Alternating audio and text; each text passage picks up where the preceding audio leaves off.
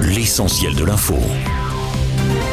Selon le dernier bilan dévoilé hier par Gérald Darmanin, la violente explosion dans un immeuble du 5e arrondissement de Paris a fait 37 blessés, dont 4 en urgence absolue. Le parquet a ouvert une enquête pour blessure involontaire et précise que rien ne permet actuellement de déterminer l'origine du sinistre, tandis que 10 à 15 personnes évacuées ont dormi euh, cette nuit dans la salle des fêtes. J'ajoute que les opérations de secours se sont poursuivies cette nuit pour tenter de retrouver les deux personnes disparues, potentiellement sous les décombres. Concrètement, l'explosion rue Saint-Jacques dans le 5e arrondissement de Paris a provoqué un incendie désormais circonscrit et l'effondrement de la façade de l'immeuble sur la chaussée. En réaction, le président Emmanuel Macron a adressé ses pensées aux victimes.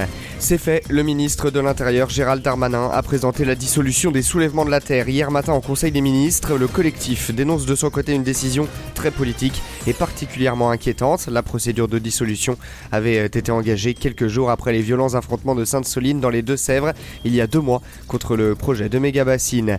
Laurent Berger passe la main à la tête de la CFDT depuis 2012. Le syndicaliste a quitté son poste hier et a désigné comme successeur Marie-Lise Léon, secrétaire générale adjointe de l'organisation depuis 2018. Elle devient au passage la deuxième femme à diriger la CFDT un peu plus de 20 ans après Nicole Nota entre 92 et 2002. Sa nomination coïncide également avec l'élection fin mars de Sophie Binet à la tête de la CGT.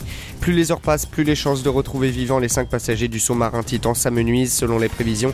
Les passagers, dont un Français, manqueront d'oxygène aujourd'hui. En début d'après-midi, l'engin est introuvable depuis sa plongée dimanche dans l'Atlantique, ou alors qu'il s'est dirigé vers l'épave du Titanic. La nuit dernière, des sonars ont détecté des bruits dans la zone, alors que les recherches se poursuivent. Enfin sport, le basket français va vivre une draft historique cette nuit à Brooklyn, avec le prodige Victor Wembanyama attendu comme le numéro 1 de la QV et qui devrait atterrir chez les Spurs de San Antonio. Le français est déjà attendu comme le Messi dans la ville texane et a été ovationné à son arrivée aux États-Unis. J'ajoute qu'il y a une chance de battre le record de joueurs sélectionnés lors de cette draft.